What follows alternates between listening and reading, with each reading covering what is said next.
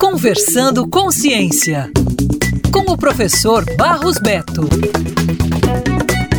Uma pesquisa elaborada entre a Universidade Estadual de Campinas, Unicamp, e a Universidade Federal do Ceará, UFC, promoveu a reconstrução ambiental de antigos vulcões, existente há aproximadamente 1,8 bilhão de anos na Amazônia. O trabalho foi publicado no periódico internacional Geoscience Frontier. Os pesquisadores analisaram a região de União do Norte, distrito localizado no norte do estado do Mato Grosso. Para o estudo, foi feita uma reconstrução da região a partir de um mapeamento geológico, por meio do qual foram identificadas e descritas as rochas vulcânicas e os minerais que as compõem presentes no local. Segundo o professor Felipe Holanda, do Departamento de Geologia da UFC, o estudo concluiu que as rochas vulcânicas estão associadas a antigas caldeiras vulcânicas. Trata-se de uma denominação para uma forma de relevo circular e rebaixada, por onde a lava e os gases vulcânicos eram expelidos. Um exemplo é a caldeira vulcânica do Parque Nacional de Yellowstone, nos Estados Unidos. Entre os resultados da pesquisa estão achados